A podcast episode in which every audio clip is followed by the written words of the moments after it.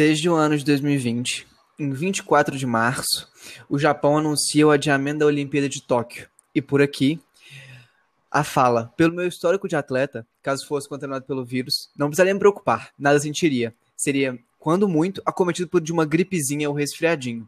E isso com 2.201 casos já é, averiguados. Em 28 de abril, é, Nova Zelândia mantém restrições é, mesmo com os números abaixando. Países europeus começam a ter taxas menores de contaminação. E por aqui temos. Oh, não sou coveiro, tá? E daí? Lamento. Quer que eu faça o quê? Eu sou Messias, mas não faço milagre. Já no dia 31 de julho, Itália começa a reabrir e os países europeus começam a se preocupar com uma possível segunda onda. O Brasil, sem sair da primeira, escuta: Lamento as mortes. Morre gente todos os dias, de uma série de causas. É a vida, é a vida. E agora fechamos, no dia 6 de janeiro, já com países em diversos é, pontos da doença. Escutamos: chefe, o Brasil está quebrado, chefe. Não posso fazer nada. E nesse clima, começamos o ano de 2021 em relação ao coronavírus, doença que foi o foco de 2020. E hoje estou aqui para falar disso e mais algumas outras coisas é, com os meus consagrados companheiros é, Pedro Sena e Eduardo Fonseca. Acho que já introduzindo um pouco a pauta da nossa discussão, vamos falar um pouco sobre economia é, e o auxílio emergencial vai ser acho, o nosso primeiro tópico. Em relação a ele, em 2020 e 2021, esse início de 2021 até janeiro, 416 bilhões de reais foram utilizados pela União é, para o combate ao coronavírus. Dentre esses, 231 bilhões foram gastos com auxílio emergencial de proteção social a pessoas em situação de vulnerabilidade, devido à pandemia de Covid-19.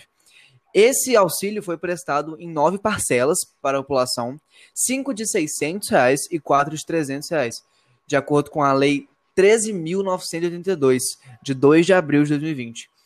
Dentro dessa, desse auxílio, 67 milhões de pessoas foram beneficiadas.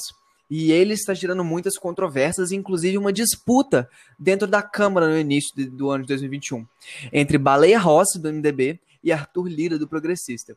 Agora, eu quero iniciar essa discussão falando que eu acho que vai ser uma coisa um tanto quanto é estranho a gente ver esse auxílio gerando tanta discussão, é, o quanto foi polemizado e polarizado uma doença, algo que não deveria nem ser polarizado.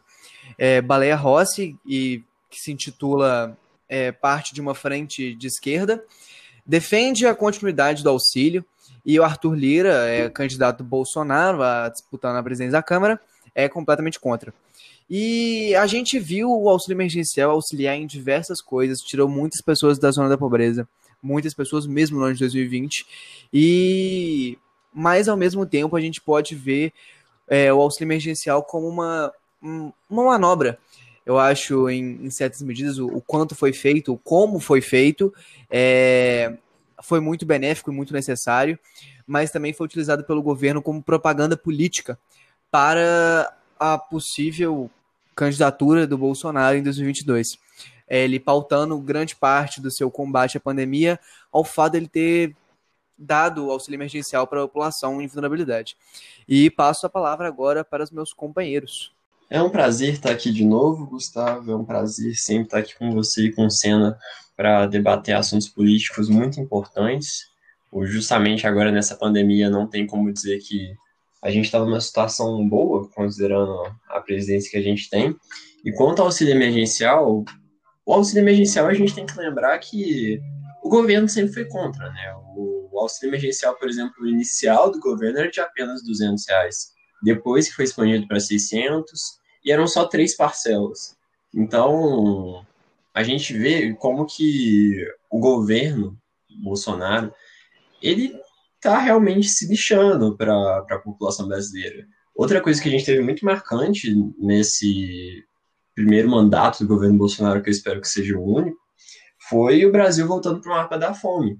E, sem dúvida nenhuma, o auxílio emergencial foi o que salvou muita gente da pobreza, sabe? Então, é importante dar continuidade a esse projeto, porque, pela própria forma como o governo federal lidou com a pandemia, foram 416 bilhões de recursos gastos com a pandemia, mas a gente não consegue ver que foram bem direcionados, talvez, não foram bem aproveitados, ou talvez foram até pouco demais, considerando a dimensão da pandemia aqui no nosso país. Pode ser que, a, ligando um pouco com talvez tipo, como o plano de vacinação foi anunciado, por exemplo, é, a gente não tem noção de até como pode durar essa pandemia. E o auxílio emergencial, ele estava salvando muitas famílias. O desemprego no Brasil, ele está em uma taxa altíssima. É, são muitos desempregados, muitos de, desalentos, né, pessoas que desistiram de buscar emprego. E o auxílio emergencial é justamente talvez a única alternativa para eles conseguirem se sustentar, para não morrerem de fome nessa pandemia. Então, eu estou muito alinhado com a quantidade do auxílio emergencial. É, primeiramente, desejar um, um bom dia, boa tarde, boa noite para você, nosso ouvinte. É sempre um prazer estar aqui do lado dos meus grandes amigos, além de colegas de, de podcast, Gustavo Parreiras e Edu Fonseca. É, então, economia é uma coisa que eu gosto muito de pautar. Né? Eu sou uma pessoa liberal, eu tenho muito, muita visão dentro da economia, não de intelecto, mas visão de preocupação e de, de gosto de estudar mesmo. E eu tenho algumas posições sobre auxílio, e eu, eu não vou ser tão técnico, eu vou ser mais, é, talvez polêmico, mas eu vou ser mais, mais pessoal, mais para minha opinião pessoal. É, eu tenho duas opiniões sobre, sobre o auxílio. O primeiro é que eu acho que a gente tem que ter muito cuidado, porque igual o, o dado inicial que o, que o Gustavo falou, foram 67 milhões de pessoas beneficiadas e o que não faltou de gente pegando esse auxílio para gente que não precisava, que pegou esse auxílio para, tipo assim, se auto-beneficiar em relação a, a outras coisas que não fosse necessidades básicas, como comprar comida, pagar a luz, pagar a conta. Cara, a gente viu aí semana passada quando, quando teve o exposed de um, de um rap Belo Horizontino, um rapper Belo Horizontino, inclusive, é, que ele pegou o auxílio para comprar um PlayStation 4, né? É, então eu acho que o auxílio ele foi muito importante, né? Acho que ele conseguiu dar uma, uma retomada na vida de muita gente que pararia por completo é, a, a, vida na pandemia, né? Só que eu acho que ele devia ser revisto em alguns pontos, porque desses, desses bilhões de reais gastos com auxílio emergencial, teve muito dinheiro aí que não era para ter sido gasto. Então eu acho que, que existe uma, um, um problema que mesmo que as pessoas falem, ah, mas é, foi um dinheiro, um dinheiro entre aspas, é, como é que eu posso dizer? Insignificante em relação ao que era mesmo necessário. Eu não acho que tenha sido insignificante. Eu acho que, cara, todo o dinheiro que está tá sendo gasto para pautas desnecessárias, eu acho que ele é significante, entende? E fora que o Bolsonaro cresceu muito com essa, por mais que ele seja contra, é, hoje, principalmente hoje em dia, né, que ele falou que se ele começar a dar dar dinheiro para as pessoas, as pessoas vão parar de trabalhar. É, o próprio discurso dele sobre o Bolsa Família, antigamente, né? Ele cresceu muito com esse auxílio emergencial, viu? A popularidade dele cresceu é, dentro de camadas mais pobres por causa desse, desse auxílio, e é uma coisa para a gente discutir muito sobre 2022. É, mas além dele ter crescido, o, a popularidade dele, eu acho que o dinheiro que, que é disposto igual a gente está falando aqui, 600 reais, 1.200 em alguns, alguns casos, eu acho que, cara, não é um dinheiro que você consegue viver com ele, sabe? Tipo assim, acho que não é um dinheiro que, que vai. Ele faz diferença, lógico, mas não é, aquele, não é o dinheiro que, que vai fazer todo mundo ficar dentro de casa de novo, entende? Acho que principalmente por isso a rejeição contra um lockdown, contra a quarentena, contra a pandemia, ela está crescendo. É, eu vou passar minha palavra aí pro, pro Gustavo agora, é, para a gente discutir um pouco depois sobre Baleia Ross contra Arthur Lira, é um ponto que eu quero retomar depois de novo. Mas vou passar para ele agora, porque esse é meu ponto sobre o auxílio. Acho que, que, que é bem importante o, alguns pontos que eu citei aqui. E eu queria, inclusive, escutar de vocês o que vocês pensam sobre isso. É... Obrigado. E eu tenho um, um, seguinte posicionamento. Eu acho que até falando de algumas outras coisas, trazendo outras coisas para o debate, a gente tem o lockdown, que foi precário, completamente no Brasil inteiro. Foi um lockdown muito desencorajado pelo próprio governo, em que o presidente, como eu havia dito um pouco antes, é, estava banalizando a doença em diversos momentos, é, incentivando aglomerações na sede do Planalto. É, então eu acho que ao longo da pandemia, o Bolsonaro, presidente, chefe Estado da nação, foi visto diversas vezes sem máscara, incitando aglomerações é, e fazendo piada com a doença. O que é uma coisa completamente, ao meu ver, deturpada. E queria puxar disso o que eu acho sobre o auxílio emergencial. O auxílio emergencial ele foi muito importante, muito importante. E qual que era a função dele? É, ou qual deveria ter sido a função dele? Era garantir que as pessoas ficassem em casa. Era garantir que não só era ser um auxílio para as pessoas, para elas se manterem dentro de casa sem trabalhar. E isso com várias outras propostas do governo, que eu não vou colocar aqui, que tipo que preveniram pessoas de serem demitidas, de serem algumas outras coisas. É, foram várias coisas feitas. O auxílio emergencial como prática, eu acho ele muito bom, muito bom mesmo. Mas eu acho que o problema que aconteceu foi por parte do governo de não ter, não ter colocado isso em conjunto com o lockdown. Um lockdown decente, um lockdown bem feito, provavelmente teria tra trazido resultados incríveis para grande parte da população brasileira. O que a gente pode ver em outros países que foram exemplo disso, como é o caso da Nova Zelândia, que em abril, maio já estava praticamente sem casos. Não vou comparar com o caso, falar que a gente em abril, maio já estaria sem casos, não, não de forma alguma. São países completamente diferentes. Mas eu acho que seria a retomada muito melhor, muito mais bem feita e iam morrer muito menos pessoas. É isso que eu acho sobre o auxílio emergencial, que ele é uma prática muito boa e muito bem feita. Apesar de tudo, o que foi mal aplicado foram as outras estratégias, porque o auxílio emergencial não é uma estratégia única. De forma alguma é uma estratégia única. Ele não quer que as pessoas continuem trabalhando e é, recebendo o auxílio e continuem trabalhando e parece do jeito que as pessoas estavam entendendo como não que as pessoas estavam entendendo, mas o governo como um grande bônus e uma grande propaganda política é, do Bolsonaro, apesar dele ser muito contra. O... Enquanto ao Baleia Rossi e o Arthur Lira, eu acho que eu também quero falar um pouco disso, que é o meu apoio, eu acho, ao Baleia Rossi, que eu concordo muito que o auxílio deveria continuar, principalmente com os números piorando de Covid, e eu acho que não só como medida contra o Covid, mas me, a gente está numa fase muito ruim, muito ruim. Quando a gente entrou no mapa da pobreza, como o Eduardo disse, e isso é muito preocupante, é muito problemático.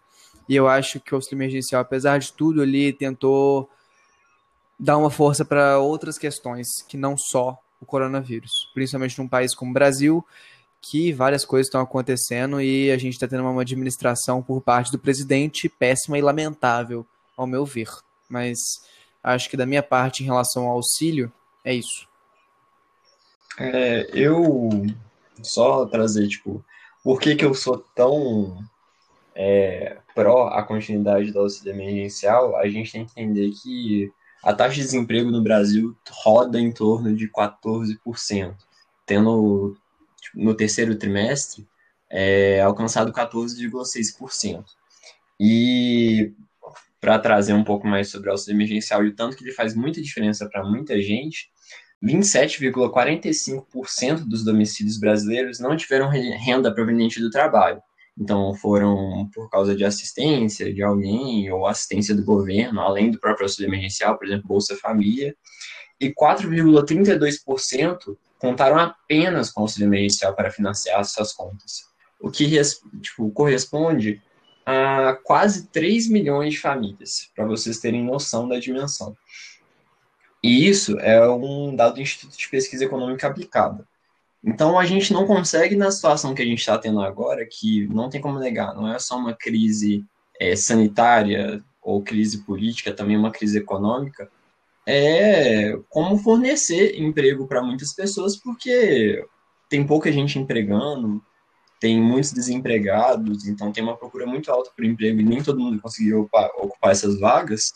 E a gente tem que justamente né, desencorajar bastante que as pessoas estejam saindo de casa desnecessariamente. Lógico que procurar emprego é algo necessário, mas se você conseguir, pelo menos, reduzir o número de pessoas que estão saindo de casa, é, dando um apoio para que elas não tenham a necessidade urgente de estar rodando de um lado para o outro, é, expondo cada vez mais suas famílias, é importante a gente ter um auxílio emergencial para que, tipo, a gente mantenha esse isolamento social no nível necessário. Quem precisa sair de casa, sai.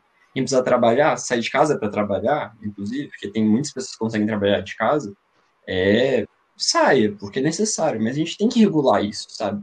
E o auxílio emergencial talvez não seja, tipo, o sonho, a utopia de deixar todo mundo que precisa ficar em casa. Mas, ao meu ver, ele teve muita influência nisso, sabe? E tá ajudando muitas famílias que realmente precisam. É lógico, como o Senna comentou, tem muita gente que tá recebendo auxílio emergencial que não deveria. Teve o caso do rapper que foi, que foi exposto nas redes sociais, né? Por, por um relacionamento abusivo, por violentar a, a mãe do, do filho dele, agora que ela tá grávida.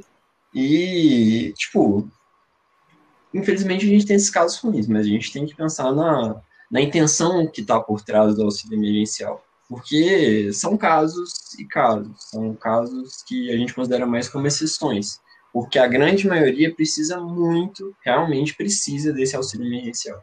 É, então, igual eu estava falando, é, eu eu sou em grande parte a favor do auxílio, né? Até concordo com vocês em muitos pontos. E, e o, meu, o meu ponto é realmente só esse cuidado a mais que, que o próximo tópico que, que eu acho que o Google vai introduzir é em relação ao gasto de cloroquina, né?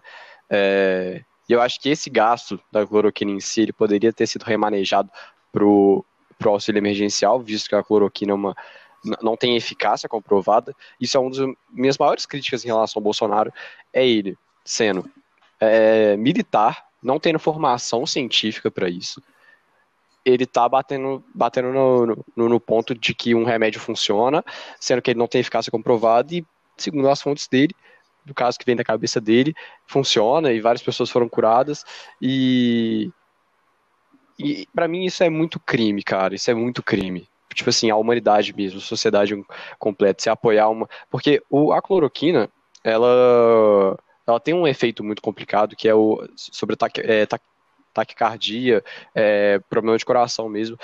E eu acho que é muito difícil você, você incitar qualquer medicamento, para te falar a verdade, sem incitar o uso de medicamentos, porque todo medicamento tem um efeito colateral. E não é um efeito colateral ok, sabe? Você mexer com o coração não é ok. Eu não vou entrar nisso porque eu também não tenho é, formação científica suficiente para falar disso. Mas eu acho que, que, poxa, é um crime completo. O Gu vai falar um pouco depois uh, sobre, sobre a cloroquina em si. Só que emendando com. Bem rapidinho, falando sobre o Baleia Rossi e o Arthur Lira. É, acho a expressão frente de esquerda muito controversa. Porque dos 11 partidos que assumiram a responsabilidade de votar no Baleia Rossi, entre eles está o PSDB, o PSL, o DEM e o Cidadania, que são quatro partidos que estão muito puxados para direita ultimamente, né? Que tem candidatos de direita e, e, e, são partidos que candidatos são, perdão, deputados de direita e são partidos que têm muita fama de ser de direita, principalmente o DEM. O DEM e o PSDB estão ali no lá no topo. É, então eu acho que, cara, não é uma frente de esquerda. Eles podem estar. Tá, eu, eu acho que pode ter uma junção de partidos de direita, centro e esquerda, só que não é uma frente de esquerda. Eu acho muito muito errado essa, essa expressão, e eu acho que eles estão tentando atrair muito essa pegada de, ah, estamos nos unindo, estamos fazendo oposição ao governo. Só que, olha, não é bem assim. A gente já viu o que, que o MDB é, é capaz de fazer. A gente viu no impeachment da Dilma todo, toda a virada de jogo deles, né? Todo o jogo de corpo que eles fizeram no, na época do impeachment. Então, eu acho que tem muita gente se iludindo com essa frente ampla de esquerda, entre aspas, né, que eles estão fazendo em relação à presidência da Câmara, só que eu acho importante. Eu apoio a candidatura do Baleia Rossi porque eu acho que o Bolsonaro precisa de alguém para frear ele, sabe? Porque com, Baleia com Arthur Lira, o processo de impeachment é praticamente impossível.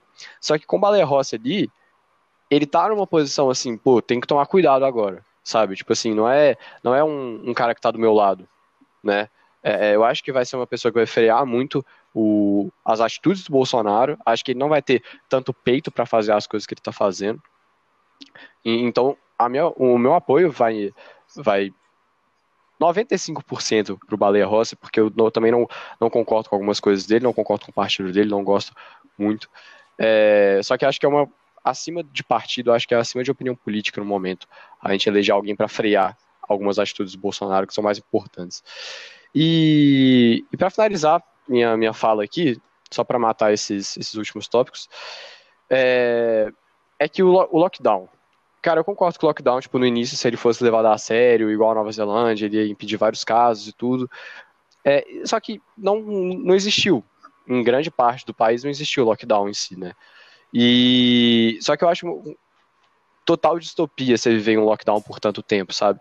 Porque, tipo assim, dentro da nossa economia, o setor terciário, ele é gigantesco aqui no Brasil, né? E não são 600 reais que vão te fazer colocar comida na mesa todo dia, pagar conta, pagar imposto, pagar educação, porque as escolas também não diminuíram o preço assim, foi 10%, 15%, vivência de quem estuda em escola. É, pagar saúde, às vezes, né, porque nem tudo é cobrado por, por sistema único de saúde. Então, tipo, eu sou, eu sou contra o lockdown. É, a iniciativa inicia, é, inicial do, a primária do lockdown, né, que era ficar ali um mês todo mundo fechado, eu era a favor, acho que era necessário. Só que, cara, para mim não é, é, impossível você viver um lockdown por tanto tempo, você retomar um lockdown, porque o mundo gira, né? O mundo ele continua funcionando, as pessoas continuam trabalhando e não é o auxílio emergencial de 600 reais que vai mudar é, a vida das pessoas assim. Ele é importante, mas ele não, ele não vai colocar condições incríveis de vida, né? Ele não vai conseguir sustentar a vida das pessoas assim. É, então, acho que para expor algumas coisas e finalizar esses tópicos, eu queria falar que em relação ao Baleia Rossi, eu tenho que concordar, deixar bem claro que não fui eu que falei que ele é frente de esquerda, é, foram palavras dele, e eu concordo que ele é uma frente oposicionista. Ele é representante de uma frente oposicionista nesse momento e concordo, eu sou a favor dele por diversos motivos, tanto em relação ao auxílio, quanto ao que o Senna falou como oposição a alguém para barrar o Bolsonaro em muitas das ações e atitudes que ele está cometendo nesse momento. Então eu acho isso muito importante é... e eu concordo com, com isso dito pelo Senna. Em relação ao lockdown, antes de falar da cloroquina, é... eu queria falar o seguinte, que o lockdown, eu concordo que viver em lockdown durante 10 meses é inviável, eu concordo, mas ele nunca foi feito. Então, por isso, acho que a minha crítica ao governo federal, principalmente, por ele não, não ter levado isso a sério. Porque o que alguns falam, ah, aconteceu um lockdown. Não, não aconteceu. É, o presidente, mesmo ele falando assim, ah, ele assinando um decreto falando, ah, não, as pessoas têm que ficar em casa. Só que se ele não fica, ele é a autoridade máxima da nação. Ele deveria ser o maior exemplo da nação. E ele estava fazendo churrasco com os amigos e no meio de maio.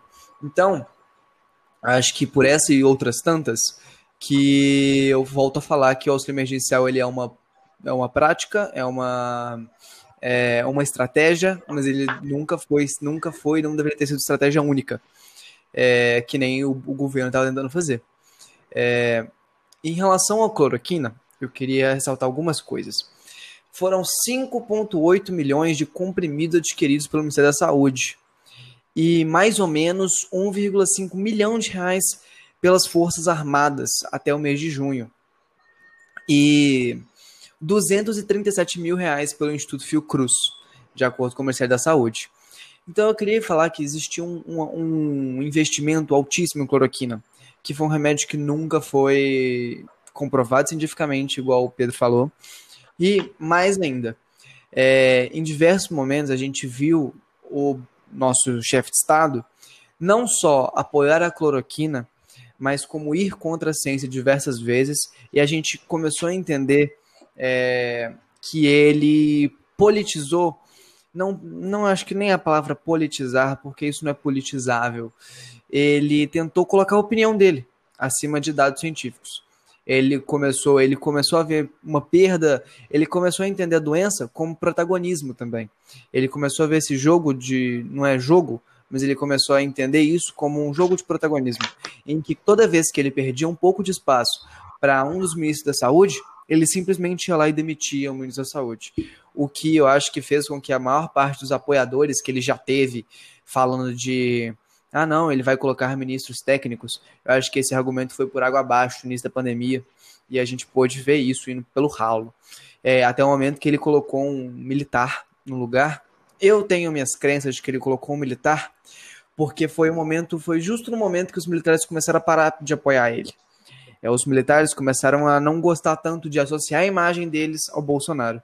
E aí o Bolsonaro começou a colocar cada vez mais militares na posição de poder. Porque isso faria com que, caso algo fosse feito e desse errado, ele colocaria a culpa nos militares. E falar, eu coloquei os militares no poder e eles fizeram porcaria. É, então acho que eles se sentiram meio sem saída nesse sentido. E assim passo para o meu companheiro Eduardo Fonseca. Então, sobre isso de, da, de você ter comentado sobre é, toda a propaganda que o Bolsonaro faz, é, não só sobre a cloroquina, a gente teve, tipo assim, é, dentro do governo também a iver, ivermectina, se não, se não me engano, ou Anitta. Né? Aí teve outro medicamento, asmetrina, se não me engano, algo assim, que todos esses três foram medicamentos que não, teve, não tiveram a sua eficácia comprovada, né? A gente vê o Brasil como o único país, é, é de acordo com agências de checagem de notícias, é, que pesquisaram em 129 países, é o único país em que as fake news sobre a cloroquina ainda são frequentes, sabe?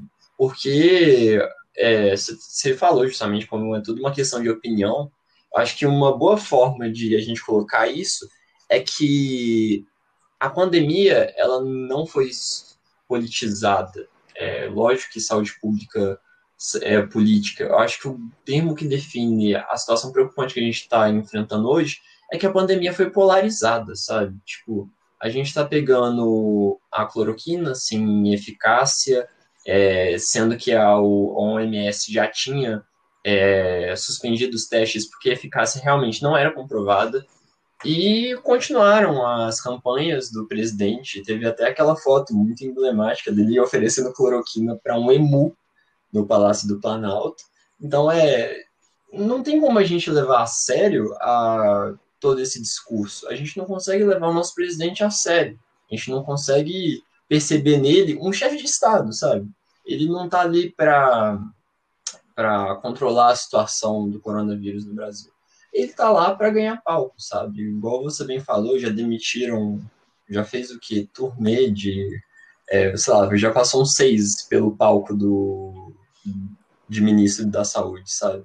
É, seis não, não foram tantos assim, mas é, tanto o Ministério da Saúde quanto o Ministério da Educação já tiveram muitos ministros e eu não julgo que isso fosse necessário, sabe? É, foram personalidades muito polêmicas, mas isso cria uma desconfiança dentro da população, sabe? É, não é o que a gente quer, não é o que a gente almeja com toda essa situação. Então, acho que é preciso ser superado, é, ainda mais quando foram o que um milhão e meio de gastos só pelas forças armadas com um remédio que não tem eficiência. É, isso precisa ser superado, precisa ser uma página que a gente vai deixar para frente.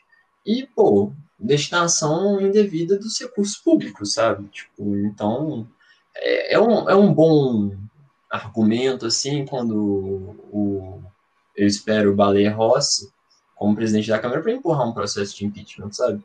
É, ele, o Bolsonaro agiu muito mal, tipo, é, o Senna falou que o auxílio emergencial pode ter popularizado ele.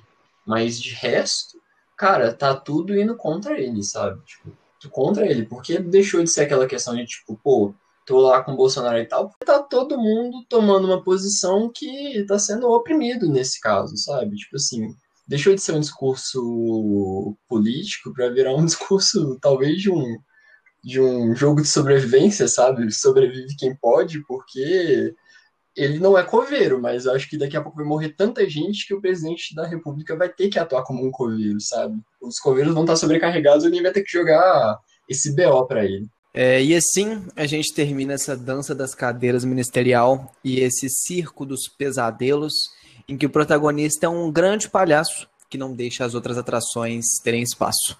E agora vamos para o nosso segundo tópico, para falar das vacinas.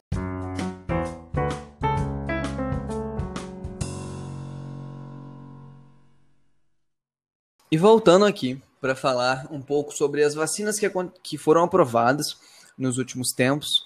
Não vamos entrar em detalhes muito técnicos, até porque pelo meu ver, nenhum de nós três tem capacidade técnica para falar delas.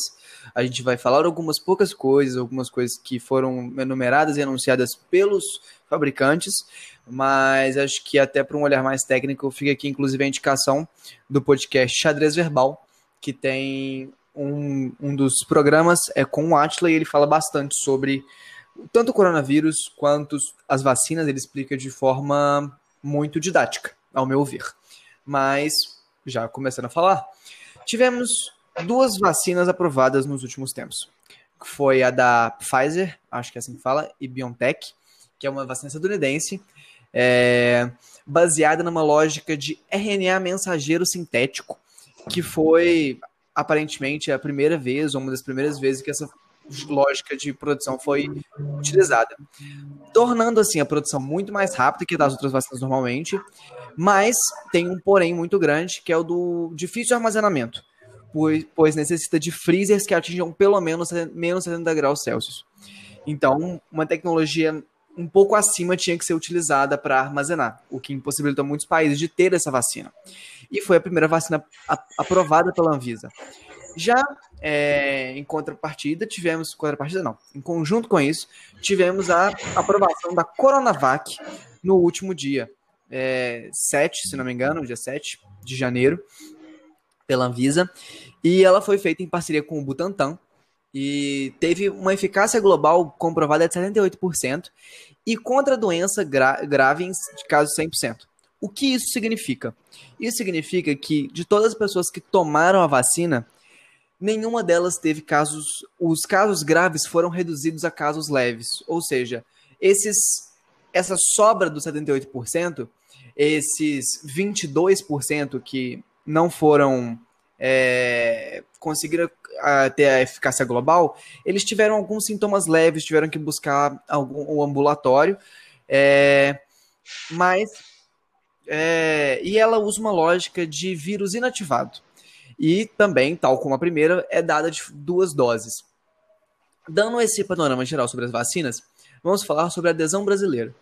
O Bolsonaro, é, desde o início, foi contra a Coronavac em todas as instâncias e mudou a preferência de várias coisas. Enquanto ele aprovava o, a cloroquina que não tinha base científica, ele é contra as vacinas. E disse há dois dias atrás, no caso, como esse podcast está sendo gravado no dia 8, no dia 6, ele falou que o Brasil está quebrado, mas que para injetar dinheiro em cloroquina ele tinha.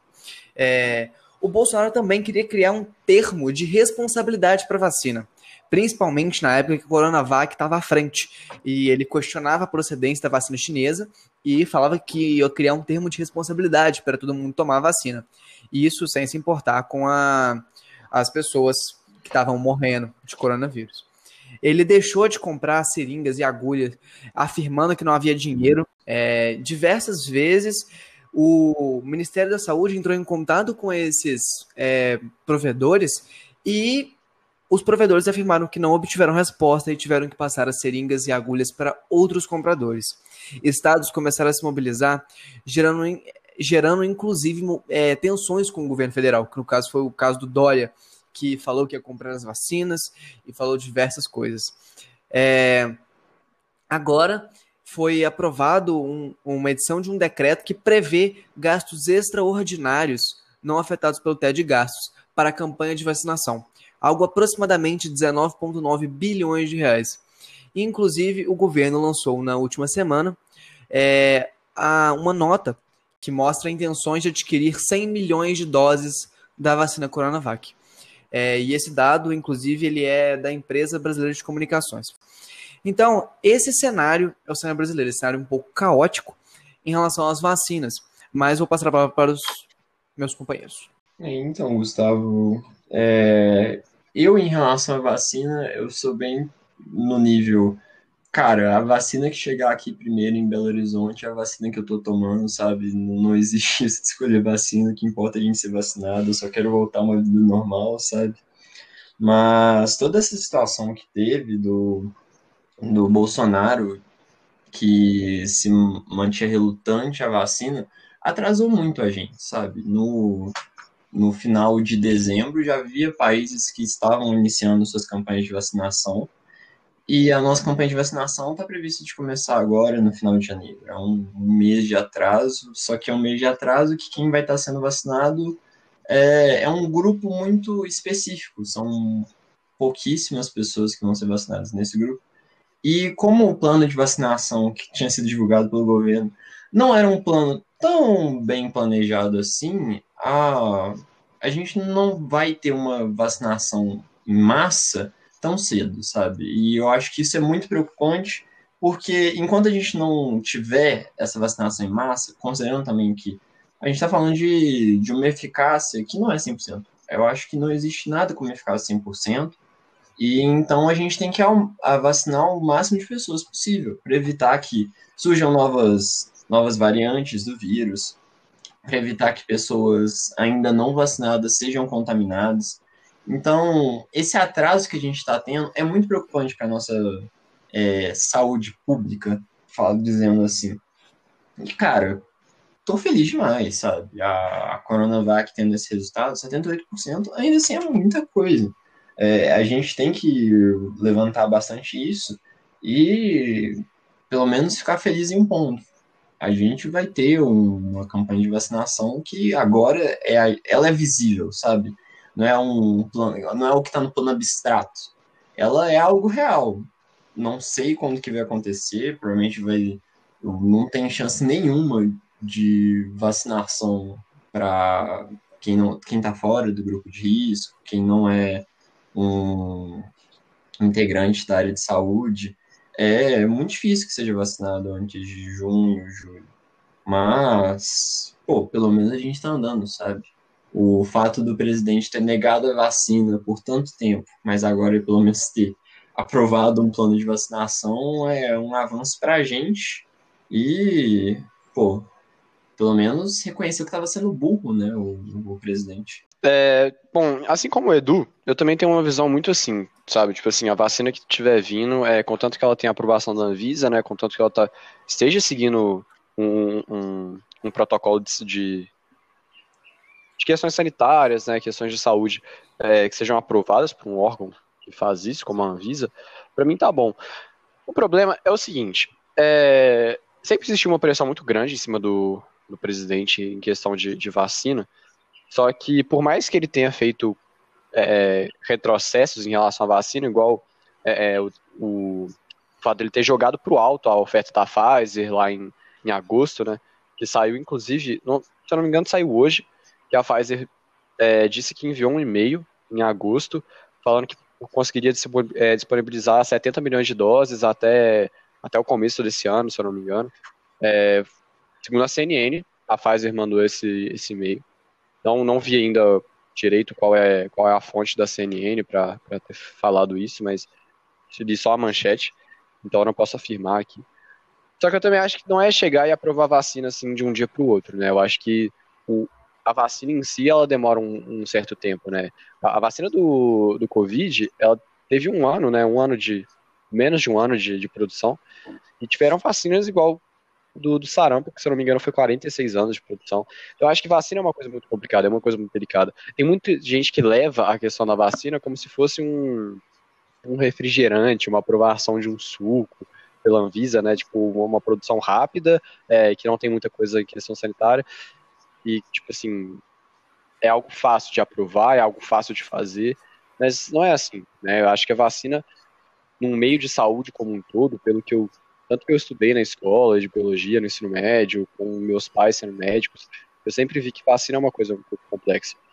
É, inclusive, uma coisa que, que ajudou muito esse, esse pé atrás do Bolsonaro com a China, lógico, o Bolsonaro não estava analisando as questões biológicas, a, a, a, questão real da coisa.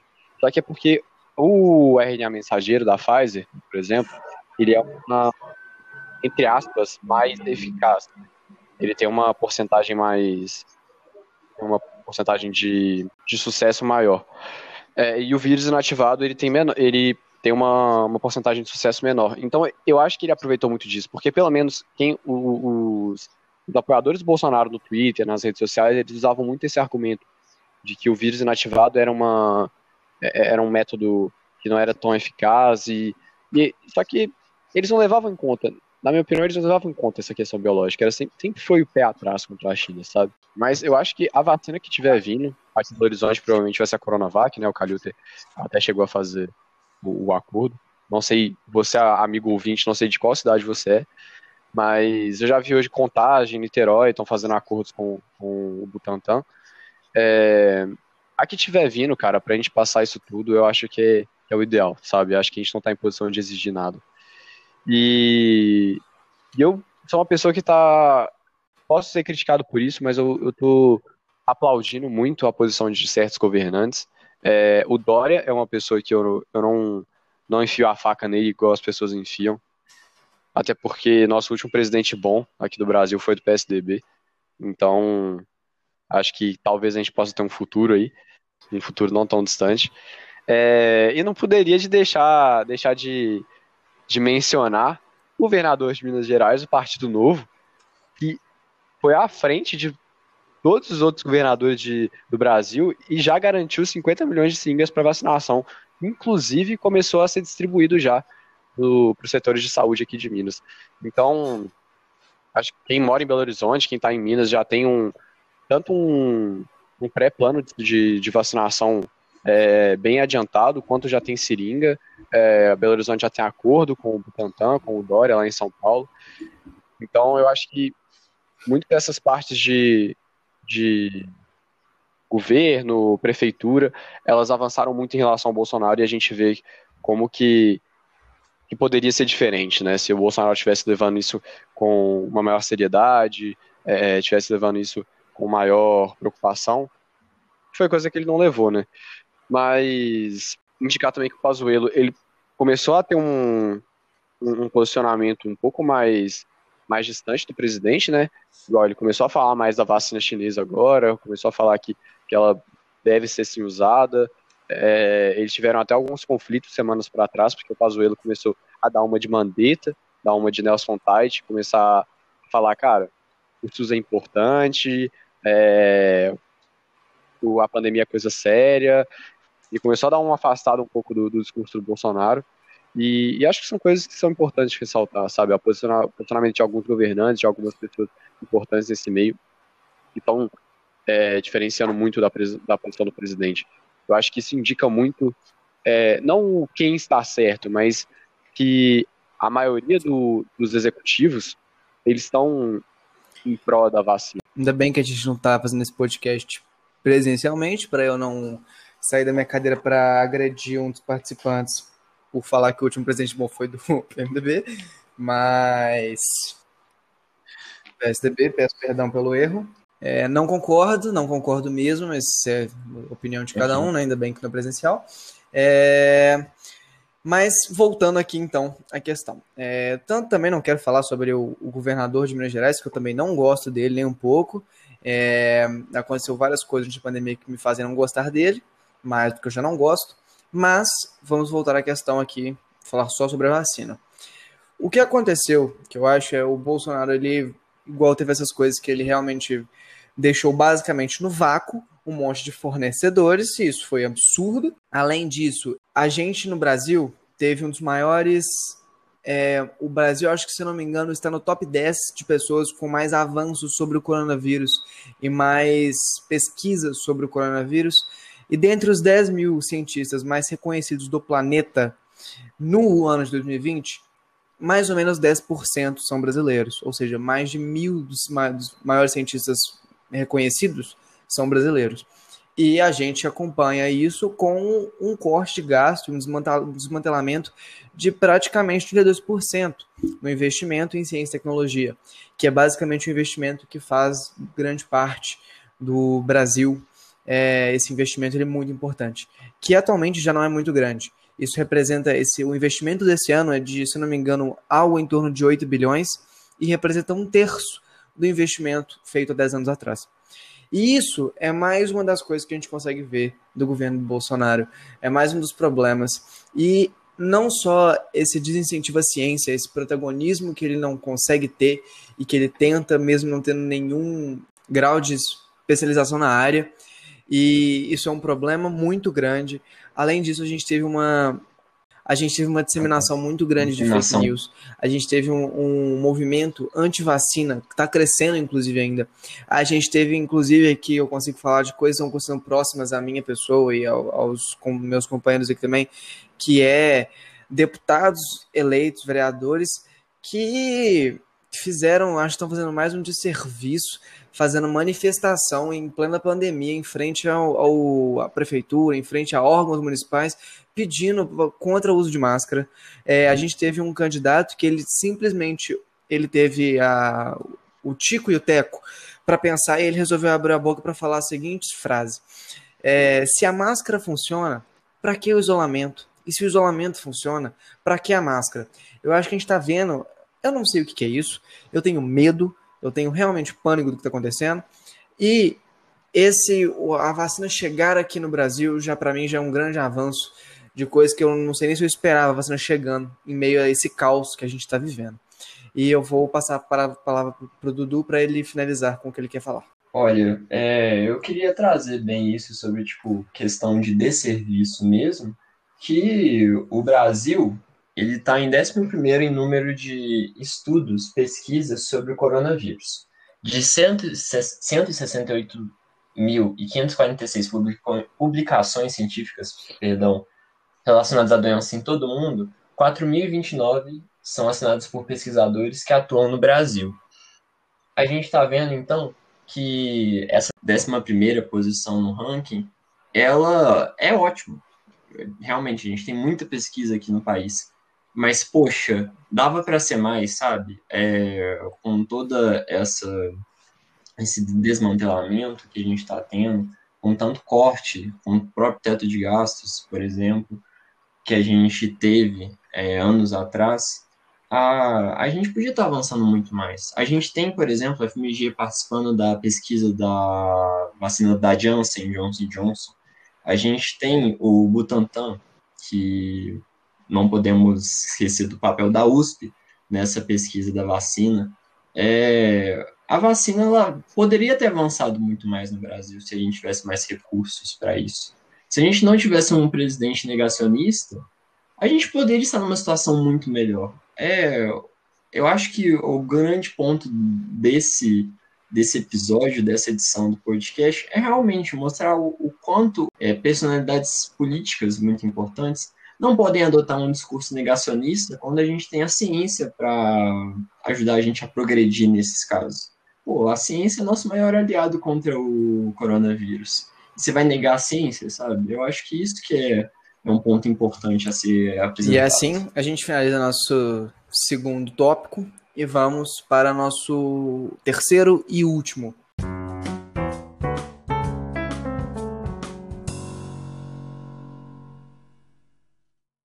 Então, agora a gente vai para o nosso último tópico, ai, ai. que é... é basicamente tá. a pergunta que a gente deixa para responder no final de todos os podcasts, que nesse caso é quais as consequências políticas da polarização da pandemia e como serão os próximos meses da doença, com, principalmente aqui dentro do Brasil. Eu vou passar agora então para o Eduardo. Ô, Gustavo, então, eu, eu pude dar uma paletinha de, um pouco sobre a minha resposta, né, no último tópico, e, cara, a pior consequência da polarização na pandemia, ao meu ver, é que a gente está pegando possibilidades que nem deveriam ser discutidas e tornando elas como uma possibilidade política, sabe? Tipo, pô, não vamos vacinar. Pô, vamos usar a cloroquina, sendo que ela não tem eficácia, é, eficácia comprovada. Vamos destinar recursos públicos é, para algo que nem é comprovado, que não está tendo estudos sobre, e quando teve estudos provou que era ineficaz. Vamos continuar dedicando nossos recursos a isso, em vez de dedicar nossos recursos à pesquisa, à ciência no, no, no Brasil, para a gente ajudar o mundo com a pesquisa sobre a vacina. Isso que é triste para mim, sabe? A polarização, ela mostrou o pior do ser humano, que é a opinião acaba sobrepondo pô, as vidas de 200 mil pessoas no Brasil. Cara, 8 milhões de casos, 200 mil mortes por causa do coronavírus. Não era para estar nessa situação, sabe? E foi tudo por causa dessa polarização. A consequência política maior foi a, as mortes, foi o, o pior do ser humano sendo revelado né, nessa pandemia. E eu, pelo menos, para os próximos meses, eu espero que a gente avance cada vez mais, que as pessoas percebam que essas opiniões que dizem ser políticas, mas são, sei lá, opiniões que, sinceramente, tiram das, como fonte as vozes da cabeça dessas pessoas, que elas sejam descartadas, que as pessoas começam a ver a saúde pública como uma prioridade, que a ciência ela tem grande parte nisso. Então, para os próximos meses, infelizmente, eu sei que a gente vai continuar é, nessa quarentena, vai ter que continuar em isolamento social, porque vai demorar bastante para grande parte da população ser vacinada, mas eu, pelo menos, vejo que nos próximos meses a galera vai se conscientizar mais. Pelo menos é o que eu espero, pode não ser a verdade, mas eu espero que as pessoas se conscientizem mais e que, pô, chegando a vacina, correr pro posto de saúde é, e, cara, que acabe logo esse raio de coronavírus. Que acabe logo esse vírus maldito, sabe? É, bom, o que a gente, o que eu, eu espero, mas acho que no senso comum é, vão ser os próximos meses da doença, eu acho que resumo em avanço, sabe? Eu acho que é, cara, para você retroceder a partir daqui, vários países já começaram a, é, a vacinação, é, tipo, sabe? Até, até várias outras pessoas já pegaram também, o, os casos chegam a milhões, né? É, os governos tendo uma consciência maior sobre isso, acho que, é, cara, é muito difícil você retroceder a partir daqui. Acho que a palavra a partir daqui é avanço, sabe? Começar um plano de vacinação, começar a vacinar todo mundo e sair dessa. Só que o avanço, ele vai na saúde. Ele vai no, no fator coronavírus. Porque, cara, política, eu vejo um, um, um cenário muito caótico. Muito caótico mesmo. E falo mais, um cenário mais caótico do que 2018. Porque o que, que acontece? Pegando de referência 2022, que é a próxima eleição presidencial, o que, que vai ser do Bolsonaro? Vocês já pararam para pensar? Porque vocês acham que o Bolsonaro vai é, para debate? Ele já se recusava em debate em 2018. E agora que vão ter 9, 10, 11 candidatos em cima dele?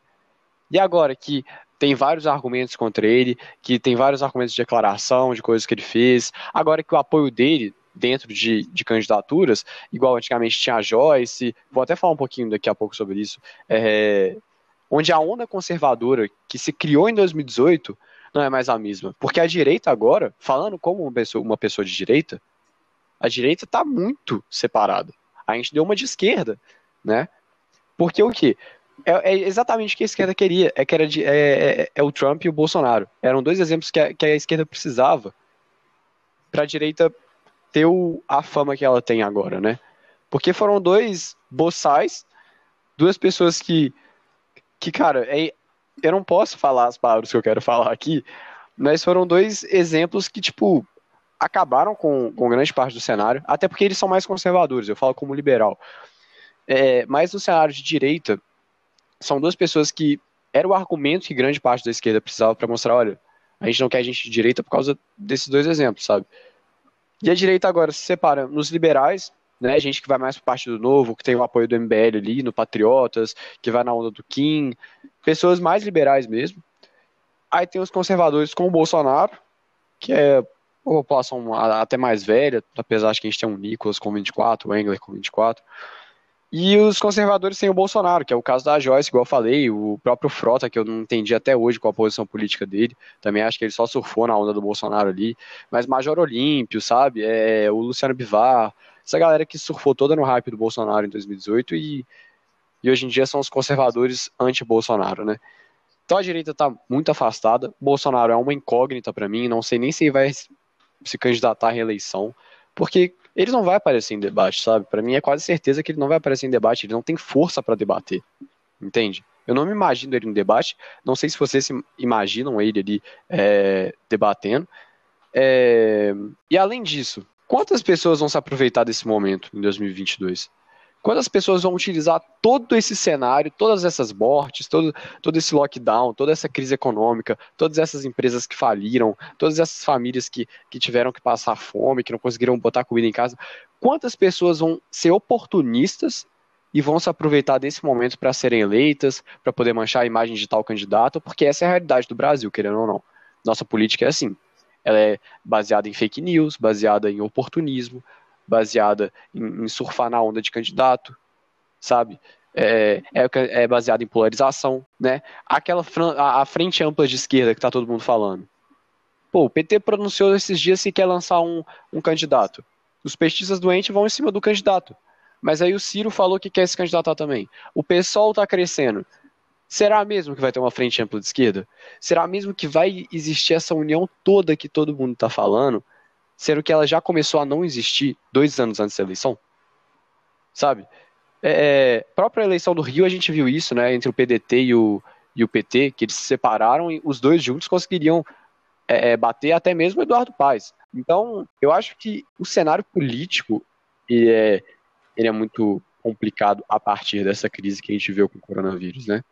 É, o que eu queria sair daqui falando é o que a gente aprendeu a gente aprendeu que política é uma questão de união. Não é uma questão só da polarização, não é uma questão só de oportunismo, não é questão de querer manchar o candidato tal, não é uma questão de fake news. Só que é impossível falar isso, porque tudo que eu acabei de falar aconteceu. Aconteceu fake news, aconteceu oportunismo, né? A gente falou do Mandetta sobre demitir é, ministros, só que por mais que o Mandetta estava fazendo uma coisa certa, ele estava querendo se mostrar muito ali, sabe? Ele estava querendo ser um pouco oportunista e eu acho inegável falar isso. Mas não tô, não tô falando que o Bolsonaro estava certo em demitir ele. Também não acho que você pode demitir alguém no meio. Não, não acho que você pode parar o trem no meio do caminho ali, sabe? É, então, tudo que eu falei sobre as fake news, sobre oportunismo, é, é sobre manchar imagem de tal candidato, sobre polarização, tudo isso aconteceu durante a pandemia. A gente transformou uma crise de saúde em política, em discussão política, em debate político, em polarização política da direita apontar para a esquerda e falar assim: isso acontece por causa disso, porque é, a gente não pode adotar tal vacina porque ela é de esquerda, porque ela é da China, e a esquerda metendo a mão na cara da direita falando: olha, a gente está vivendo essa situação por causa de vocês, porque é, o conservador é burro, porque o conservador é tal. E não só isso, não só vivendo entre conservador e esquerdista, petista, mas foram várias discussões. Dentro da direita houve discussão, dentro da esquerda houve discussão. Igual eu falei, o que eu queria sair falando é o que a gente aprendeu. A gente aprendeu que a união faz a força, como diz o ditado. Só que eu saio falando para vocês, olha, o que a gente aprendeu saindo disso tudo. E para 2022, a gente pensava em um avanço, né, em um progresso político da, da última eleição para cá, a gente está vivendo um retrocesso. Que são mais polos, são mais candidatos, são mais oportunistas, é mais fake news ainda, a gente viu o que aconteceu com o Trump, que está tá se recusando a passar o poder para o Biden. Será que isso não vai acontecer com o Bolsonaro? O Bolsonaro é uma cadela do Trump, sabe? Então, o que a gente aprendeu? O que a gente aprendeu foi nada. A gente aprendeu que a gente está em uma situação pior do que a gente entrou em relação à política e que só retrocedeu. É, acho que eu vou até responder a pergunta um pouco antes de falar sobre o que você falou, que eu acho interessante. Eu, em relação aos próximos meses da doença, eu acredito que eles vão ser um tanto caóticos, principalmente nos próximos dois meses, dois, três meses, em relação ao auxílio, em relação à continuidade ou não, em relação à vacina, se vai chegar, não vai chegar. O Bolsonaro quer barrar os planos de vacinação estaduais que estão sendo feitos. Ele está tentando fazer isso, inclusive no dia de hoje, no dia da gravação desse podcast, que é dia 8 de janeiro. E eu acho que isso vai ser um pouco conturbado mas eu acho que, apesar de tudo, daqui a alguns vários meses, daqui a uns quatro, cinco meses, a gente já vai estar tá começando, já vai ter várias pessoas vacinadas, vai ter várias coisas acontecendo. E dos piores dos males, eu acho que isso, não sei, mostra uma esperança. Eu acho que vai mostrar o começo de 2021. Por enquanto, a gente está vivendo simplesmente num 2020.2, eu acho. É, é, o que eu acho, minha opinião a respeito. Então, acho que assim serão os próximos meses. Em relação às consequências políticas da polarização da pandemia, eu acho que as consequências foram principalmente morte de diversas pessoas, de milhares de pessoas, que por irresponsabilidade governamental. A gente teve inúmeras UTIs lotando. É um sistema de saúde superlotado e um dos sistemas de saúde que é referência no mundo inteiro. E a gente teve várias coisas, a polarização de uma doença, o que é uma coisa completamente absurda. Eu acho que fazendo referência a alguns documentários e coisas assim, a gente teve uma fortificação de bolhas de extremos. A gente está vendo cada vez a extrema direita mais extrema, a cada vez a, a extrema esquerda mais extrema. E a gente está se distanciando cada vez mais de uma é, de um, uma conversa entre esses, essas duas, esses dois polos. E nesse momento uma grande volta das teorias conspiracionistas, dos terraplanistas, dos antivax, de diversas outras, que nem o, o foi o, o Nicolas, que eu não simpatizo nem um pouco com o intelecto dele, que aparentemente não existe. É, mas em relação a, a isso e outras coisas, queria comentar em relação ao que o Senna falou de a união faz a força. Eu acho que a gente pode usar um exemplo dos Estados Unidos, que alguns anos atrás, eles estavam, acho que lá para 1900 e pouco, eles estavam entendendo que para você governar, você precisa do outro lado. Você precisa do outro partido. Sem o outro partido você não faz nada. E a gente viu como isso não dá certo em diversos momentos da história. A gente viu manipulação, a gente viu fake news, a gente viu como o que acontece quando a gente tem um presidente e uma base do governo oposicionista, que nada acontece. E a gente viu como isso dá errado. E eu acho que essas são as consequências que a gente pode prever para 2022 por causa da pandemia uma polarização talvez ainda maior. Ou se a gente aprendeu alguma coisa. Realmente não sei. É, queria falar que sim, igual o Senna, que a gente aprendeu alguma coisa, mas eu acho pouco provável.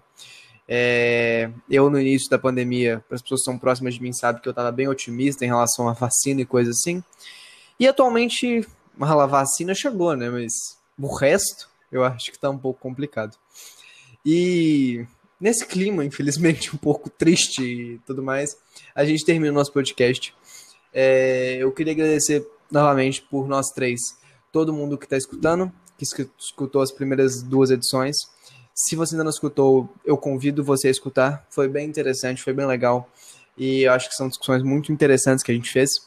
É, convido também a vocês a seguirem a nossa primeira rede social que a gente está fazendo, a gente pretende manter uma constância lá também, que é no Instagram, triunvirato.cast. Então, ia ser muito interessante para a gente, muito bem-vindo, todo mundo que está escutando seguir. E basicamente é isso. A gente quer agradecer e até a próxima.